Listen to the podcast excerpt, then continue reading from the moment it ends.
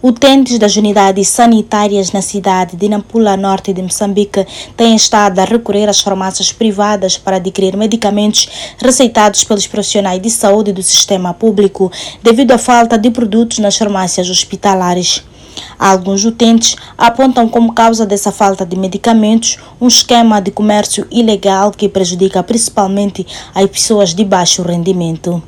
Selma Ribaue, residente na cidade de Nampula, contou à Voz da América que teve que regressar a casa com receita e recorrer a uma farmácia privada porque o Hospital 1 de Maio não teve os medicamentos receitados. Ela afirma que a situação é comum.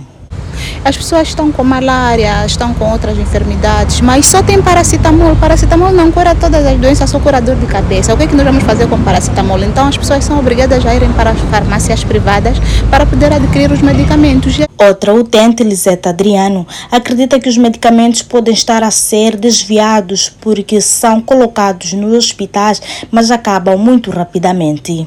Não é normal. Daqui para aqui não há medicamento, daqui para aqui não é normal. Dizendo que no hospital há medicamento. Você está a ir segunda-feira, é normal apanhar, um, se conseguir um paracetamol, outros não conseguem. Se consegue um xarope, outros não conseguem. O diretor provincial de saúde de Nampula, Fernando Mitano, embora reconheça o impacto da falta de medicamento na população, afirma que a falta de medicamento pode ser resultado da demora na aquisição e entrega.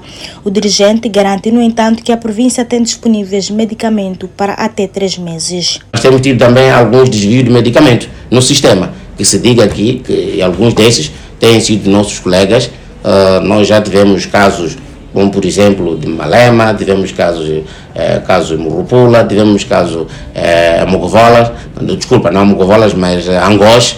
Então, algumas vezes essas situações de, de desvio também podem influenciar é, não termos medicamentos. Para o Observatório do Cidadão para a Saúde, há vários fatores que contribuem para a falta de medicamentos nas unidades sanitárias e tem a ver com a disponibilidade de recursos para responder à demanda populacional, particularmente de Nampula, o desvio de medicamentos, a má gestão em que nota-se a falta de coordenação entre os armazéns de medicamento e as farmácias e a má conservação. Antônio Mate, coordenador do Pilar de Participação Pública naquele observatório, defende que uma das ações que vai ajudar a resolver o problema de falta de medicamento nas unidades sanitárias será a complementaridade entre os hospitais, gestores hospitalares, para que a população não fique prejudicada. Coisa para resolver o problema do, do acesso a medicamentos, nós achamos, é que é, feita uma prescrição médica do, do medicamento, se a farmácia desta unidade sanitária não tiver o medicamento,